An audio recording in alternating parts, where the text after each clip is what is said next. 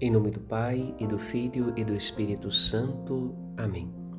No caminho da palavra, nesta terça-feira, dentro da oitava do Natal, somos impulsionados pela fidelidade da Virgem Maria e de São José no cumprimento dos mandamentos de Deus.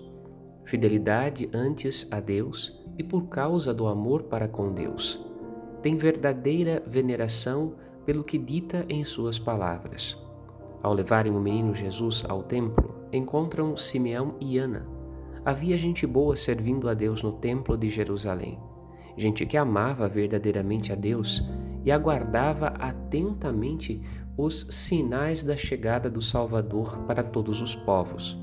Esta atitude de Simeão e Ana, como da Virgem Maria e São José, revelam a verdadeira fé radicada no amor a Deus. Por isso é uma fé fecunda e caminho de transmissão da alegria da salvação. Uma fé que comunica vida.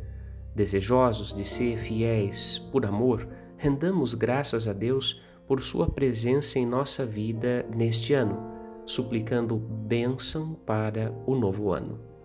Padre Rodolfo Morbiolo